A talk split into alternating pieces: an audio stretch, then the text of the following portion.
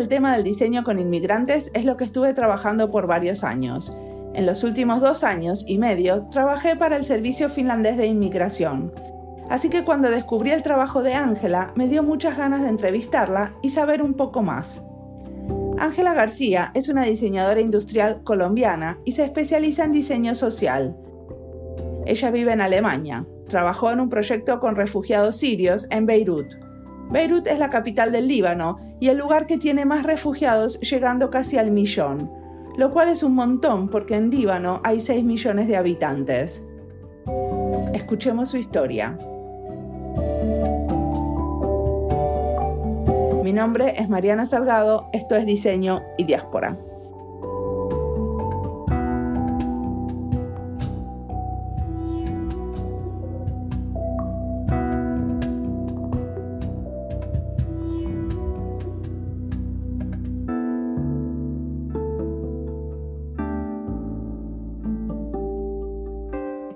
Gracias por invitarme. Mi nombre es Ángela García. Yo hice un pregrado en diseño industrial en una universidad en Bogotá.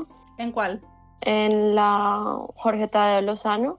Y después trabajé un tiempo como diseñadora industrial, haciendo POP, como empezamos todos, haciendo renders y diseñando más que todo productos para grandes superficies y tiendas de barrio entonces hacía como diseños para góndolas en los supermercados o islas para impulsar productos. Pues entonces obviamente vi que tenía mucho más potencial que eso como diseñadora, porque la verdad no estaba pensando y me tocaba diseñar mucha basura, basura en plástico, que se consumía en dos, tres meses y luego ya no servía para nada.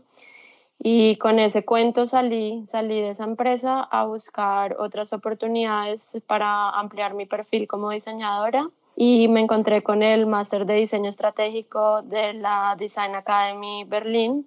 Y me apliqué al programa, me gané una beca de Colfuturo que es una privada que financia los estudios en el exterior. Y afortunadamente me gané la beca y pude venir a estudiar a Alemania y hace un año me gradué como diseñadora estratégica. ¿Y tuviste que estudiar en alemán o pudiste estudiar en inglés? Estudié en inglés, busqué un programa en inglés, pero hice muchos cursos de alemán antes para poder integrarme y para poder disfrutar la ciudad. Sin embargo, no, no me alcanzaba para, para estudiar en alemán. Se necesita mucho tiempo para coger el vocabulario y todo. Casi que en inglés fue también todo un reto hacerlo. Entonces, no, fue en inglés, pero fue muy, muy interesante.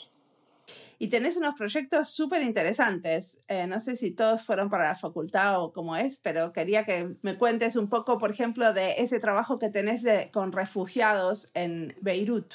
Bueno, yo desde que llegué al máster tenía mucha, mucho interés de hacer mis proyectos con un enfoque social y por eso es que el portafolio también al final quedó muy homogéneo y con una narrativa que conecta los proyectos y que conecta mi visión como diseñadora, que me pareció importante a pesar, yo miro hacia atrás y me veo un poco inmadura cuando tenía como ese sueño de ser y de trabajar en diseño social, pero cuando después de graduarme pude recolectar todo lo que había hecho, vi que había sido muy coherente en los proyectos y en lo que quería aplicar el diseño y mi conocimiento. Entonces, si entran a mi portafolio pueden ver que también es, esa forma de diseño social evolucionó de un semestre a otro y bueno, el máster también ofrece en el tercer semestre un módulo de innovación social que fue muy interesante también. El proyecto de Beirut, sin embargo, fue después de graduarme y fue un proyecto increíble, creo que es lo mejor que me ha pasado en, en toda esta experiencia. Un profesor de la academia escribió una postulación para ganarse una, una beca en el DAD. El DAD es como el Colfuturo alemán, pero eh, en Alemania es, es, la entidad pública que también ayuda a extranjeros a venir a estudiar acá y tiene muchos convenios en Colombia. Y Gilbert redactó una propuesta muy interesante para el DAD en el que proponía trabajar como desarrollar una propuesta para unos refugiados sirios que se encontraban en unos campamentos en el Líbano Y lo interesante de la propuesta es que incluía todo lo que es el design thinking como la metodología para desarrollar esa propuesta. Y creo que fue por eso que nos ganamos la financiación del proyecto. Pues cuando Gilbert tuvo la plata, nos invitó a tres diseñadores de nuestro máster a facilitar pues todo el proyecto. Éramos un grupo de 20, creo que 25 diseñadores de diferentes áreas. Había diseñadores gráficos, había gente de medios audiovisuales y el trabajo de los tres diseñadores estratégicos era facilitar las sesiones creativas para desarrollar un concepto que se hizo, bueno, los estudiantes teníamos un convenio con una universidad en Beirut y ellos viajaron a Berlín a conocer un poco sobre el design thinking, a conocer la universidad y después fuimos nosotros a Beirut y allá fue donde en una semana, más o menos como en un formato más de sprint, desarrollamos el proyecto. Ok, ¿y qué desarrollaron? Bueno, eso fue bastante complejo porque empezamos a desarrollar unas metodologías para hacer investigación de campo y creo que fuimos muy ingenuos al principio porque muchas de las metodologías las desarrollamos en Berlín y pues el contacto que habíamos tenido con refugiados había sido con en Berlín hay campamentos de refugiados entonces visitábamos y esto pero obviamente no éramos conscientes de a lo que nos estábamos metiendo no era era un reto enorme viajar hasta allá entrar al campamento y bueno entonces desarrollamos esas metodologías, luego viajamos a Beirut, en Beirut estuvimos dos días y luego viajamos a un sitio que se llama como el, el Valle de Beca, y ahí es donde están los campamentos. Y tuvimos dos días de campo, entonces llegamos y la idea era el primer día implementar algunas metodologías, pero pues obviamente lo que hicimos al comienzo fue tratar de ganar un poco de empatía con el usuario, entonces simplemente nos presentamos tratando de visitar las carpas donde viven ellos, tratando de explicar el proyecto, quiénes éramos, qué íbamos a hacer. Pero una pregunta que no me quedó muy claro, ¿por qué necesitaban nuevas metodologías? ¿O cuáles eran esas nuevas metodologías que estaban tratando de eh, desarrollar? Sí, no nuevas, creamos como unos materiales en Design Thinking que se llaman Cultural Props, que nos permitían tener otro tipo de acceso a la información. Entonces no es este formato de entrevista en el que te sientas y pregunta y respuesta, Sí, en español le decimos sondas culturales a las cultures props. Pero estas sondas culturales no es una metodología nueva. Lo que ustedes hicieron es como crear unos artefactos para estas sondas. Sí, claro. Eh, creamos el, digamos, el contenido para eso. Sí, no, no creamos una metodología. Fue más crear el contenido para, para poder obtener esa información. Y entonces se presentaron, llegaron y se dieron cuenta que primero se tenían que presentar y explicar la cuestión. Pues de eso estábamos conscientes, lo que no, no sabíamos, teníamos muchas barreras de, en el idioma y también los refugiados tienen una forma de recibir a, a esas personas que van a hacer trabajo social y los, hay muchos niños, no te alcanzas a imaginar la cantidad de niños que hay, entonces fue un poco difícil como acceder a, otro tipo de contenido porque los niños nos, si se acercaban mucho, querían jugar todo el tiempo gritando, entonces era, fue un poco complicado implementar las metodologías con los usuarios que habíamos mapeado. Los niños nos, nos distrajeron bastante, entonces fue, fue bien difícil. Tuvimos que improvisar muchísimo. ¿Y qué improvisaron? Nosotros habíamos viajado con todo el material, maletas, un montón de elementos didácticos, marcadores y pues a la hora de la verdad nada de eso se pudo usar, era más como que podíamos absorber y entender estando ya metidos ahí, más que sentarse a tratar de hablar o de llenar alguno de los templates que habíamos hecho fue muy difícil. O sea, supongo que algo, algo de información igual siempre se llevaron y analizaron, hicieron todo el proceso. Claro, recogimos mucha información, pero de una manera muy diferente a como habíamos imaginado que la íbamos a recoger, que también fue bien interesante. Creo que no hay mejor experiencia cuando uno está haciendo design thinking que estar metido en los zapatos y en el contexto del usuario para el que está diseñando. Entonces no, no había nada más poderoso que haber estado en esos refugios y haber entrado a sus casas y haber podido tomar fotos, decoraban las adentro o que nos invitaran a tomar un té o poder ver los jardines que estaban tratando de construir entre carpa y carpa. Y fue más todo eso que vimos y que pudimos experimentar así en carne viva lo que nos permitió tener acceso a esa información.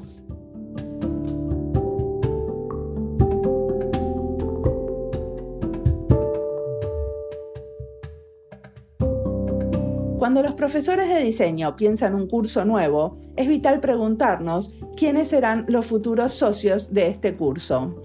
Y como parte de una enseñanza de diseño pluralista y abierta, necesitamos más proyectos en colaboración con ONGs o el tercer sector en general, Creo que como los profesores de Ángela, es importante mostrarle a los alumnos que no todos los diseñadores tienen necesariamente que ser pequeños empresarios o ir a trabajar a una empresa, que hay muchos lugares desde donde se puede hacer diseño comprometido con la sociedad.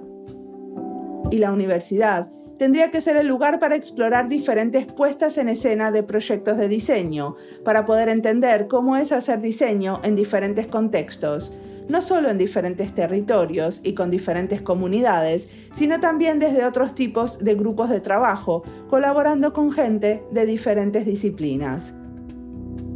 Sigamos escuchando su historia.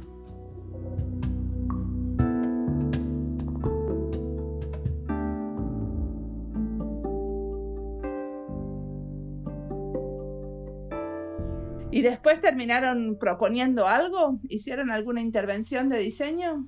Sí, entonces esto fue como una suerte de sprint. Creo que era la primera vez que yo hacía un sprint. Estuvimos esos dos días en campo y luego volvimos a Beirut y en menos de cinco o seis días hicimos todo, todas las fases. Un día recogimos toda la información, el siguiente día hicimos la síntesis, tratamos de hacer los clusters o agrupar los temas que veíamos comunes, los patrones de comportamiento, las cosas que se habían repetido.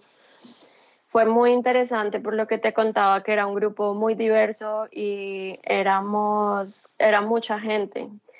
Me llamó mucho la atención que todo el mundo tenía algo que contar, o sea, todo el mundo había vivido una experiencia grande o pequeña, pero tenía algo que aportar a ese gran como plataforma o tablero que habíamos construido, que era súper análogo y simplemente composites, todo el mundo parándose a decir qué había visto y cómo había sido la experiencia.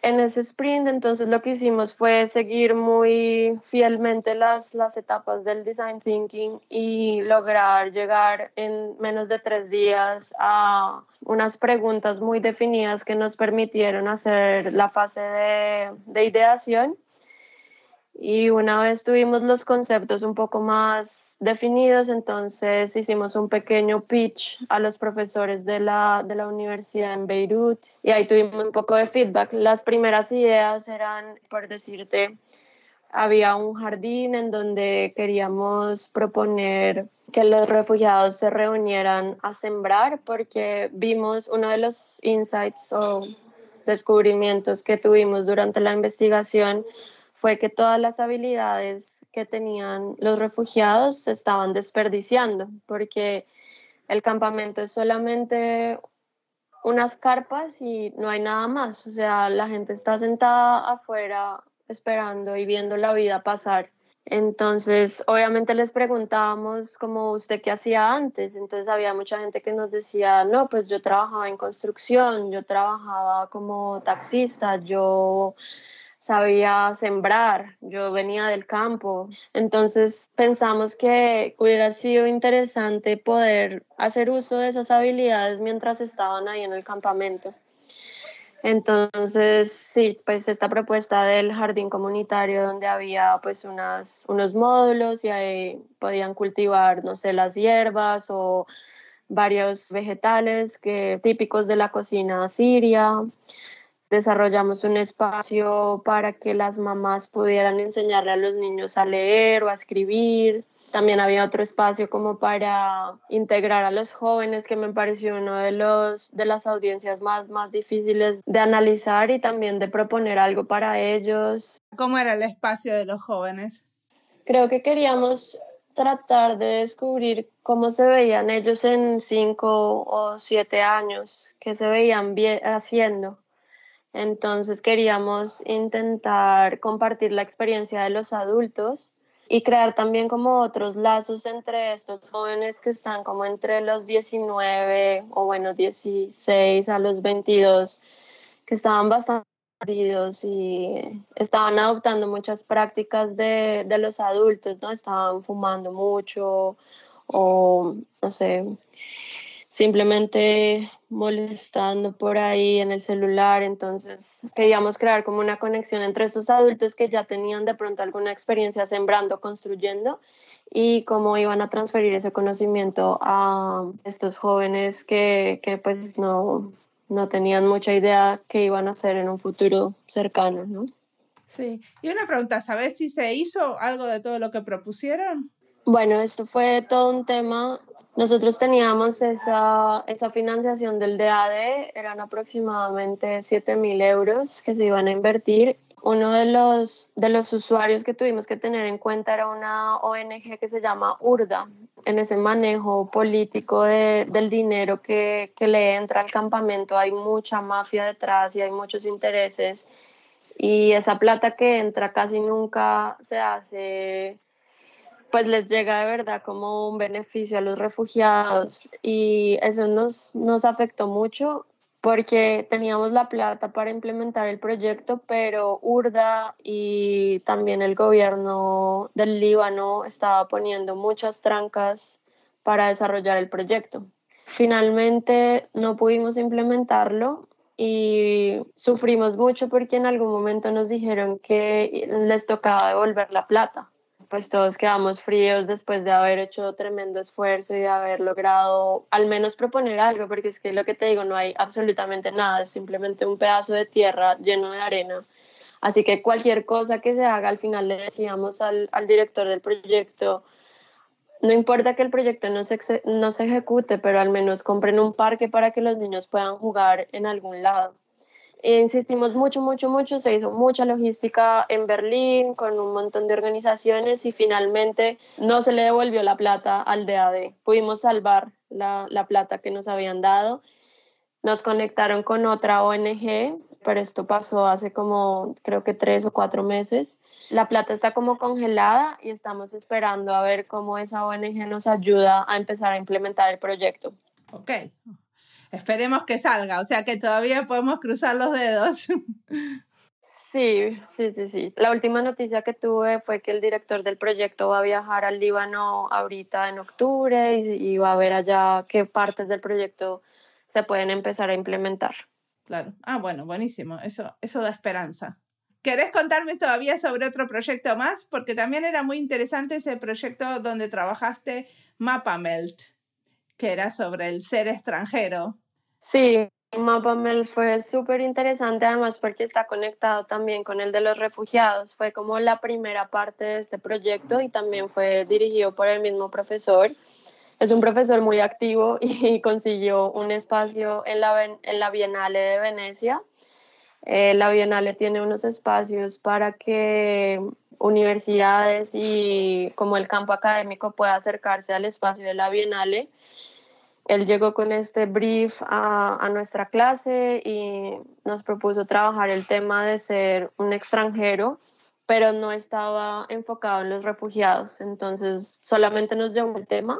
Cada grupo tuvo un, un acercamiento bien diferente a la problemática. Fue muy interesante porque todo el grupo eran internacionales, entonces todos sabíamos que era ser extranjero y cuáles eran los retos que, a los que uno se enfrentaba pues en la vida diaria como extranjero.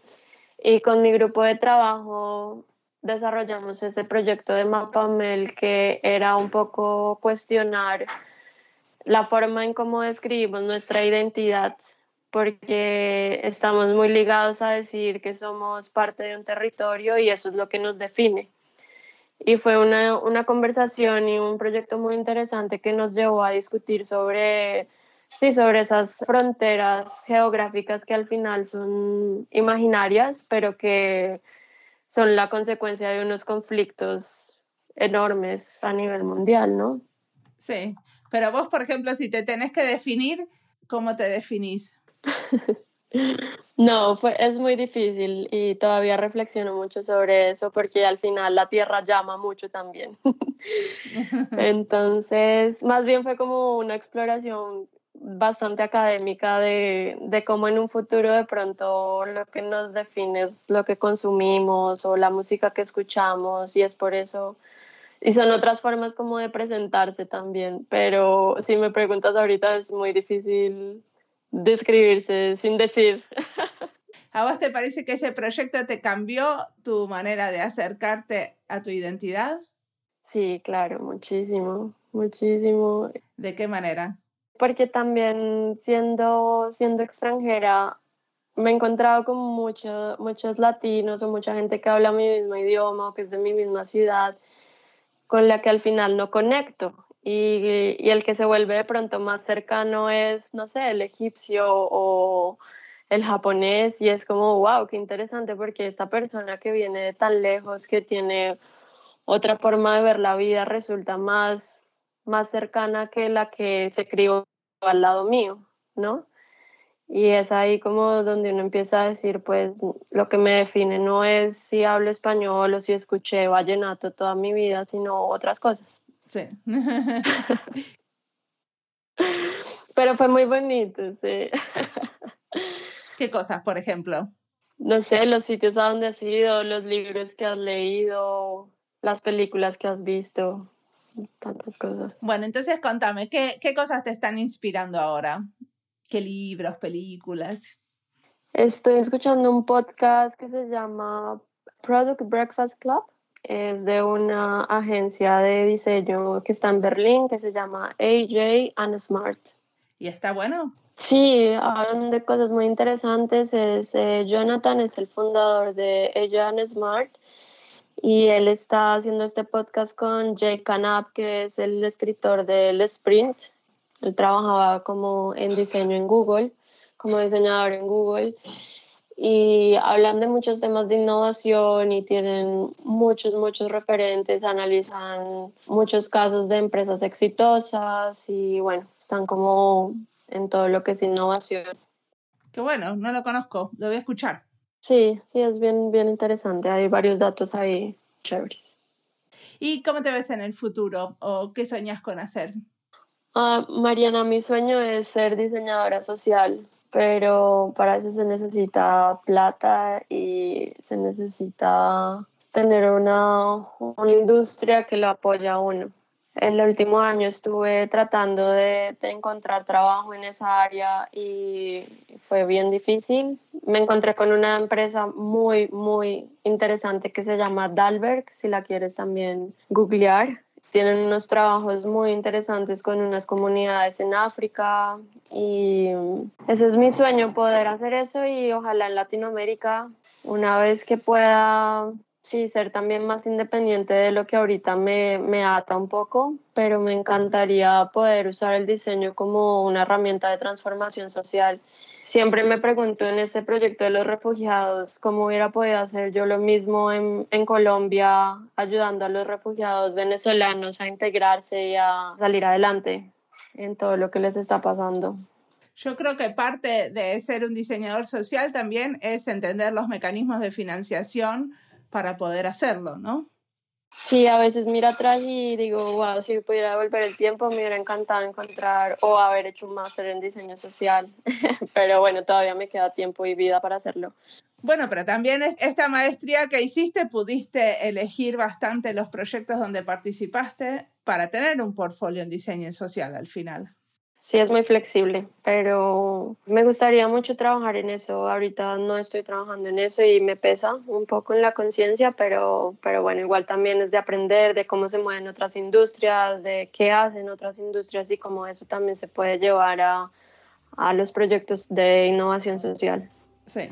Y aparte también me parece que está bueno, por ejemplo, si tenés esa idea de que puedes hacer algo con los refugiados de Venezuela en Colombia, también se puede proponer, ¿no? Se puede, sí. Se puede armar propuestas y pedir financiación y ese tipo de cosas. Sí, toca estar muy estable, creo, financieramente también, como en la vida personal, pero claro, claro que se puede. Bueno, te agradezco un montón la entrevista. Muchas gracias. A ti, muchas gracias.